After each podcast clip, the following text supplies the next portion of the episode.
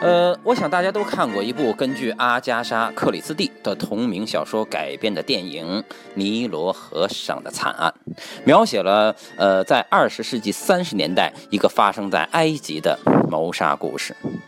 我并不打算剧透，因为我想给那些没有看过这部小说或电影的同学留出一定的想象空间。但我记得在剧中，Polo。那个著名的小个子比利时侦探曾经对故事中的女主角说过这样一句话：“不要像埃及人那样，为了使灵魂永远不死而把尸体保存起来。”听到这句话，那么再结合我看过那么多遍的剧情，在我的脑海中突然被唤醒了什么？想想木乃伊是怎么产生的？呃，在埃及的神话中啊，这个战神赛特为了获取最高的权力，把他的哥哥奥利西斯肢解为十四块，扔到了尼罗河的各处。而奥利西斯的妹妹和妻子以西斯找到了他的身体，在那个就是胡狼头的啊阿努比斯神的帮助下，把它做成了木乃伊，并使其短暂的复活。但是他只找到了哥哥的十三块身体，而失去了那个被鱼吃掉的生殖器。于是呢，这个伊西斯就用树枝啊，然后在外面包裹上金箔，做成了一个金的生殖器，并以此怀孕，而生下了那个鹰头的战神荷鲁斯。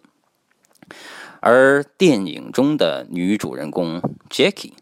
他所持的那把金色的袖珍手枪，就像极了那个金色的生殖器，而他恰恰要以此找回自己失去的爱情。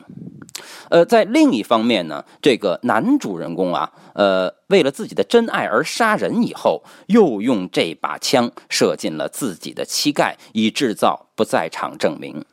正如后来波罗所说，这一枪可能会使他变成真的残废。但这恰恰实现了这对情人心中古老的预言：赛特的生命力钻进了荷鲁斯的手臂，使其中毒；而以西斯把这只手臂扯下来，换上了自己健康的手臂，从而获得了新生。当影片结束，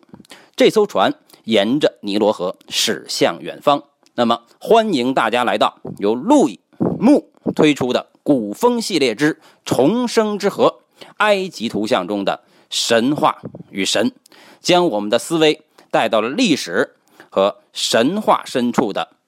彼岸。呃，大家好，这里依然是 FM 三零三七九零路易斯庞克的粉丝召集令。呃，大家可以在这个微信上搜索 M O O C A S M U C A S，呃，进入微店报名，也可以看我直接在社区里的留言。那么这周三晚上重生之河，我等着大家的光临。